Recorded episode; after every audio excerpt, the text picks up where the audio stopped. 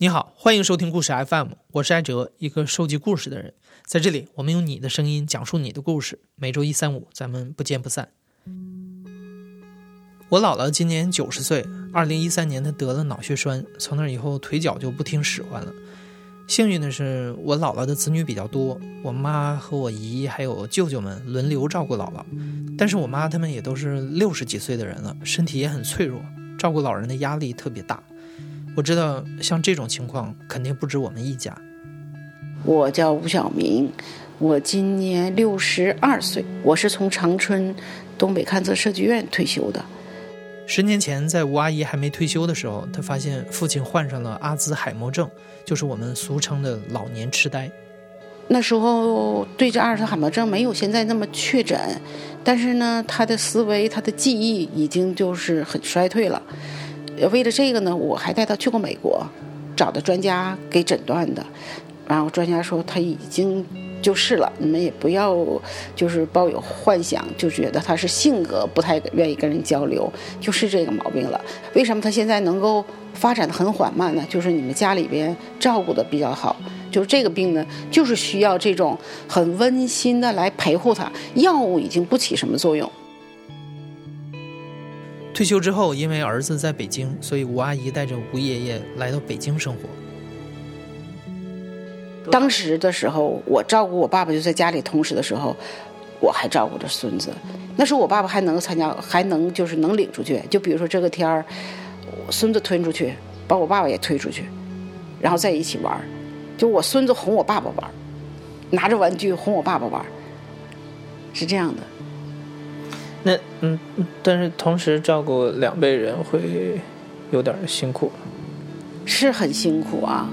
就是有的时候跟他交流呢，他就好像没有听懂。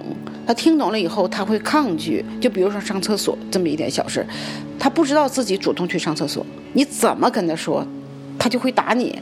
我也挨过他打，他必须就任他就这样尿到裤子里，然后你再给他换。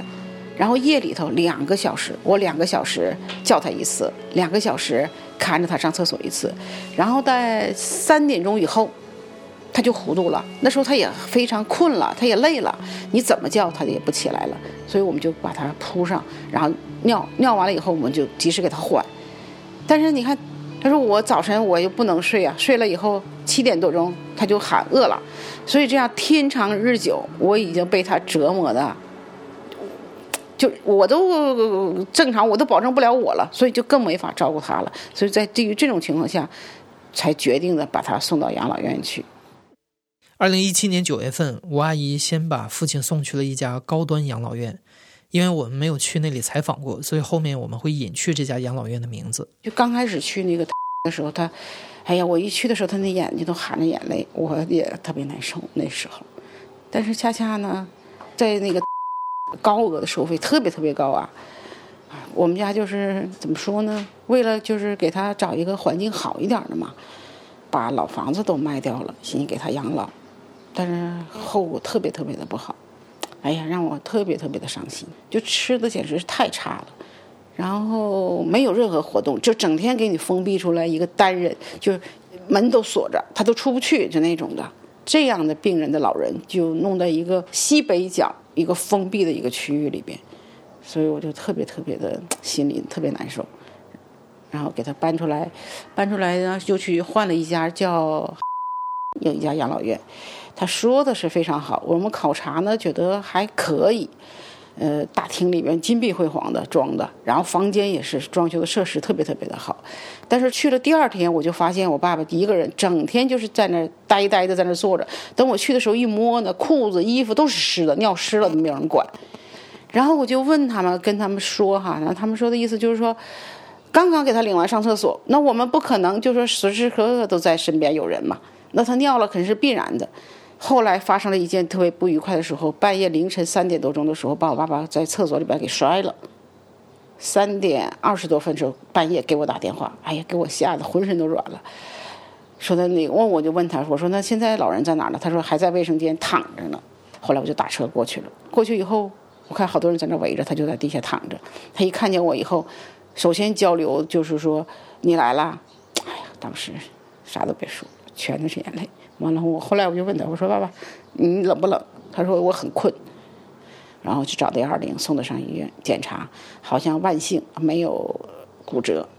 后来等他完全差不多康复了以后，我在这个期间我也利用时间就是在北京找了很多家，因为不行了嘛，那是肯定住不下去了。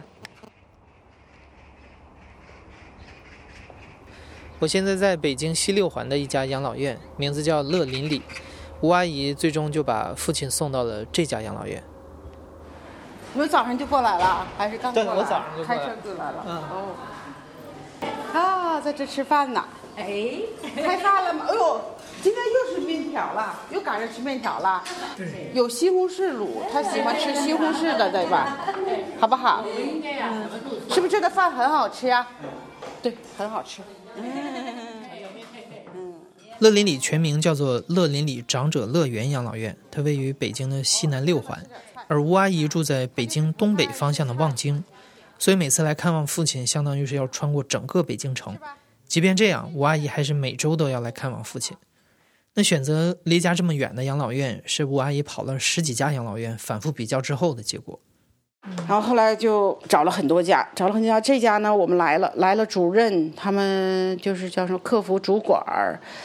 跟我谈了很长时间，我也认认真真把我的所有的这些经历，我也跟他们讲过了。他说：“你来试一下吧。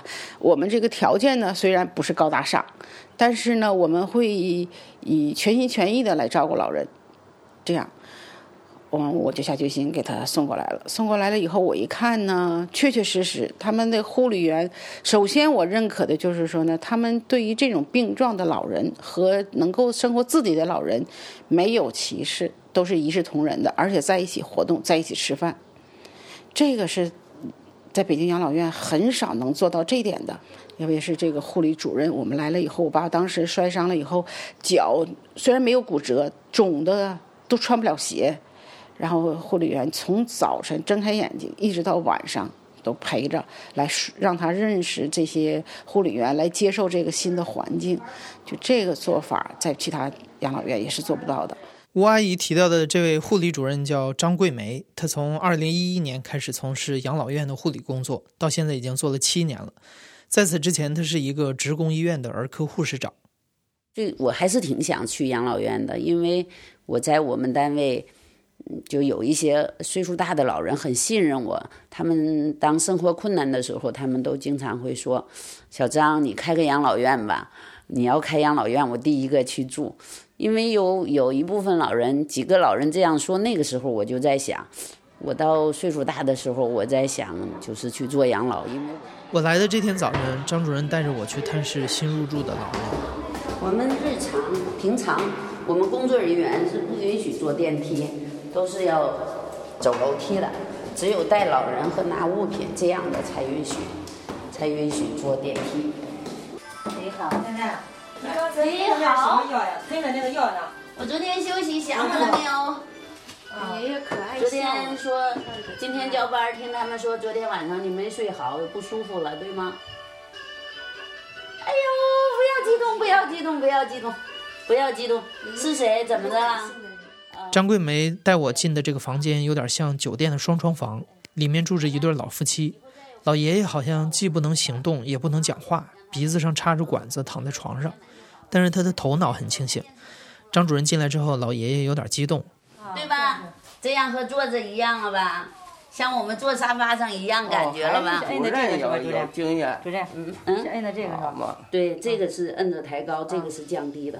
刚才那个那那对老人是什么情况？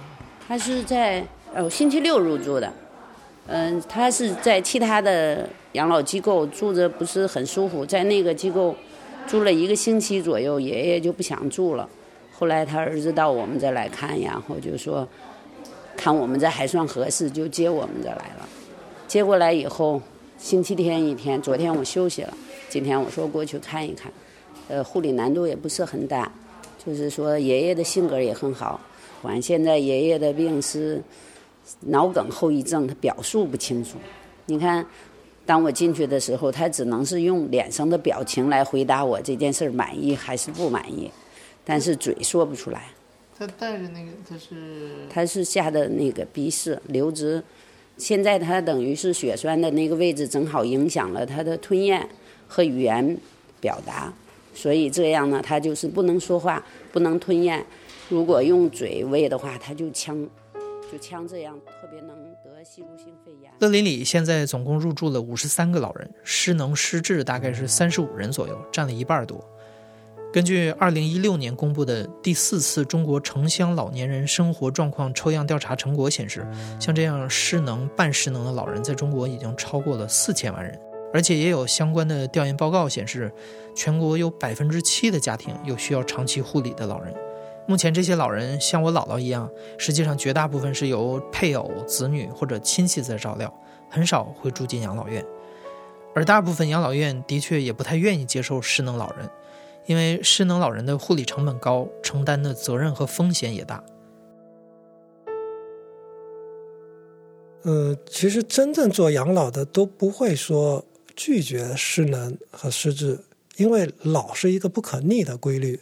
你哪怕说你在养老院定位于全自理的老人，他也会动态的哪天发生一些意外，变成失能失智，那你不可能。就是说，把他赶走。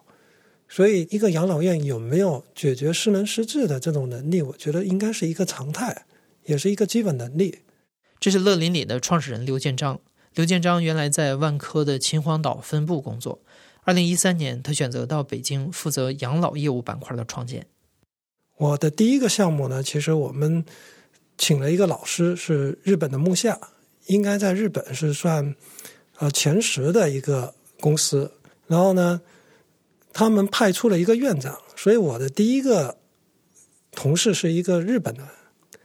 通过这个慢慢的摸索，会发现其实养老是一个挺本土化的一个行业。举个例子啊，比如说欧美人他提倡不用计费，就是鼓励老人尽可能自己能做的事情自己去做，这样他的生活机能呢就会得到锻炼。但是呢，你像中国人就有一个观念，就是说我花了钱了，你凭什么在旁边看着我父母还在那自己亲自动手？所以理论上就会造成管理动作的一个变化。所以我当时在万科是花了很长的时间，把一些国际的新进的经验，什么本土化的问题，这个是花了很长的时间的。乐林里经常会有各种机构的志愿者来陪老人聊聊天儿做做活动。刘建章觉得这能让老人增加和年轻人和社会的互动。我到的这一天正赶上乐林里所在的丰台区王佐镇团委来参观。这个是老人的一些，我们原来说烘焙啊，或者是做一些咖啡啊，在这个区域。其实老人他未必是不接受现代化的东西，只是他接受的慢。因为你通过微信就能看到，其实老人其实用起微信来比我们还着迷，所以我们的一个功能是希望说帮助老人去连接这个现代的社会。所以你包括这个风格看起来很现代化，但是老年人其实挺喜欢的，因为他在这边觉得，哎，我跟这个社会还是同步的去连接。然后老人呢这边他们都认养一些绿植，其实老人最大的一个问题是老了不知道自己的社会价值，我们要创造他说。你是被需要的一个可能性啊，比如说他们有一些协会啊，比如书画什么协会，你如果让他当会长，他会觉得非常开心，因为他觉得他在这个团体里面他有他的位置了。二零一五年，刘建章从万科出来，创建了乐林里养老院，他想把自己学到的一些养老理念找个地方放手实施起来。有一个日本的这木下很资深的一个董事跟我说，我们跟老人。我们不是照顾老人，我们只是跟老人一起生活。我们跟老人是平等的。当你说我在照顾你的时候，其实你是有一种高高在上的感觉。所以时间长了，你的护理员、你的员工都会有那种傲慢出现。但是呢，当你跟老人一块生活的时候，你跟他是一种平等的，同时让老人也得到一个释放，他不再觉得我是一个弱者。你进入一个养老院，到处让你强调老的一个环境里面，你就会把自己的生命状态拉低了，反而是让你进入一个说，哎，你就是一个正常人，然后呢，你甚至说你有，你还可以做很多事情的时候，他反而生命状态被激发了。嗯，三月二十五号，半年多了，呃，越来越好，就是他这个思维都感觉好像清晰了一点，而且最主要的就是能够参加集体活动了。刚开始来特别排斥，你让他干什么，他就是摆摆手，不去跟人家一起活动。我爸爸是咱们水利部的专家，在东北特别有名的丰满水电站和白山水电站，再往北一点有个叫查尔森水电站，我爸爸做了这个工程，把毕生的精力全都打在那儿了。最艰苦的时候，我爸爸在工地都住帐篷，所以看我爸爸在那儿做工作，吃那个凉饭，就这个小炉子那种热一热，哎呀，我一想起我爸爸那个太不容易了。嗯，您从小跟嗯爸的关系应该是比较哎，那是亲的。特别好，特别特别的亲，因为我是一个从小就是一个生命垂危的患儿，我是先天性心脏病的患儿，能够有今天，我真的特别特别感谢我爸爸。我那时候有病，就是三天两头有病，都是我爸爸用自行车推着我去看病打针，半夜。除了像吴爷爷这样失能失智的老人，乐林里其实也有不少身体很健壮的老人。在这里，我见到了杜奶奶。退休之前，她是一个儿科大夫。您今年多大了？我今年八十，这就八十快八十七了。哇高寿。高寿不了，我们那儿还有九十七的呢。我是第二年岁大的。杜奶奶是今年三月二十六号搬来的乐林里，她很适应这里的生活，所以杜奶奶也劝几个以前的同事来住养老院。我那几个同事给我打了两回电话，哎，孩子们就是不同意。哎，我们都都都不是不孝你，你干嘛要到养老院？我们脸上挂不住。我真是，这年轻人怎么思想这么不开化？我我不赞成。我觉得养老院挺好。您当时是怎么做出决定的？我就是这样的，我就孩子们个人一个人的家，都都一天麻烦，买菜呀、做饭呀、吃什么呀，麻烦多大呢？我二姑娘才支持我，我大姑娘就不同意，说这么多孩子你非要上哪儿去？谁家住不了，条件都不错。嗯睡觉我也不去，不是长期办法。我天天我睡觉八点半我就睡觉，他们正在吃饭呢，你说我能跟他们生活在一起吗？我早上五点钟起来，他们还呼呼的睡的。我要吃的清淡一点，我也，他们还要炒这个菜弄那个饭，不行。这个年龄差的太多，生活的这个规律啊、爱好啊，融不到一起。没有考虑就是在家里雇个保姆吗？我绝对不雇。现在的雇保姆跟过去不一样，人性都不知道你有体会没有？现在你看我那个我姐姐的同学，他是咱们红十字会的会长，都是这么高的职位。现在雇的两个保姆，一个专门就伺候他，一个是做饭、打扫卫生、买菜。哎，刚做的饭能吃了，人家说，阿姨我们家有事儿了，我们就回去了，人都走了。俩保姆九千块钱一个月，都顾不住。你说现在保姆，你孩子你才现在不知道，现在的保姆都难顾。像杜奶奶这样能自理的老人，在乐林里的费用大概是每个月六千块钱左右，跟雇保姆的价格差不多。杜奶奶的退休金也够支付，所以杜奶奶的同事子女们不让老人住养老院，考虑的倒不是价格。个人有个人的生活方式。你看，我来这儿来，我约了好几个同事，哎，孩子不同意，觉得有有儿有女这么多，你干嘛把老人放在养老院？其实这个错误的。养老院不是那个呃无儿无女的，也不是说儿女不管的，真的。养老院是个享受嘛，有什么不好呢？嗯，我觉得非常好。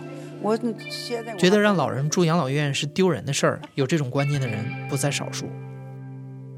呃，其实大家有一个共识，就是养老其实最难的是观念，包括现在很多年轻人还停留在以前的那种刻板印象，啊，觉得养老院是政府的事儿啊，是可能对老人嫌弃了，放在那。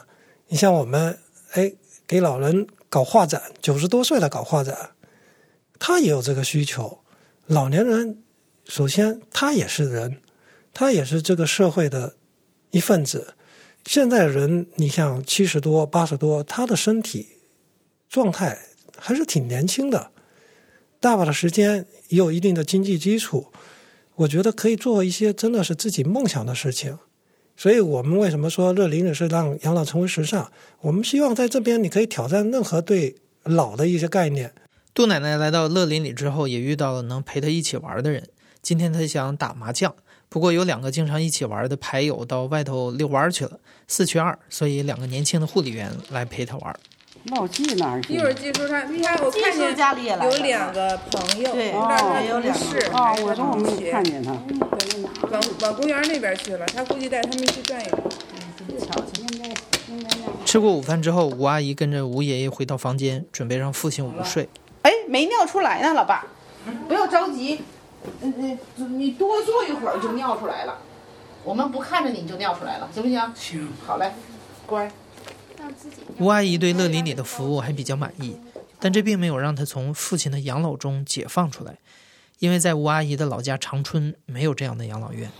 那以后您是什么打算？对他嘛，嗯，对他肯定是，如果要是能保持这样的话，轻易不要再挪他。因为我现在面临着，我就是前两天我也在想，我的孙子都大了，上学了，就不需要我了。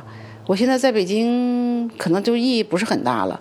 你看这费用高，我租房子住，我爸爸这边还有一大批投资。你看我家里边的房子都非常非常的好，而且我的那个同学同志啊，你看我们老了嘛，还得要玩一玩，就自己的老年生活哈。但是我也反复想这个问题了，如果一旦要给我爸爸挪走了，再重新适应这个环境不太容易了，而且再找这样像乐里家这样的，可能是也真的不太容易了。不在老家的话，周围没有朋友，那还是没有自己的生活。那没办法，我还得以老爸为主。我觉得不能说就就给他放到这儿，完我该干嘛干嘛去。